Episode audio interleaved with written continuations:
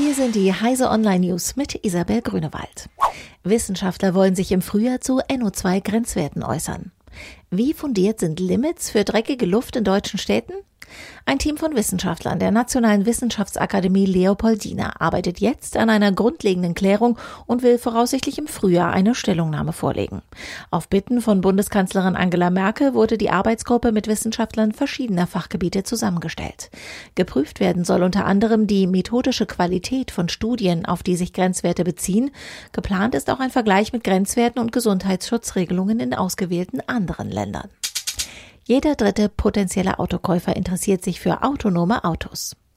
33 Prozent der Bundesbürger, die sich ein Auto kaufen wollen, können sich vorstellen, ein autonomes Auto zu kaufen. Unter den Jüngeren zwischen 16 und 29 Jahren liegt der Anteil bei 41 Prozent. Das ist das Ergebnis einer telefonischen Befragung im Auftrag des IT-Branchenverbands Bitkom. Die neue Technik könnte künftig für eine grundsätzliche Neuverteilung der Marktanteile sorgen, meint Bitkom. Netzbürgerrechtler kritisieren Apples iCloud-Backups. Amerikanische Netzbürgerrechtler der Electronic Frontier Foundation haben Apple dazu aufgefordert, in iCloud vorhandene Backups endlich besser abzusichern. Die vor allem von iPhone und iPad stammenden Sicherungen liegen zwar verschlüsselt auf den Servern des Konzerns, doch der besitzt auch gleichzeitig den Schlüssel dafür und rückt diesen durchaus auf Behördenanforderungen heraus. Die IFF fordert Apple auf, das Backup genauso abzusichern, wie dies iOS-Geräte jetzt schon sind, durch einen nur dem Nutzer zugänglichen Schlüssel.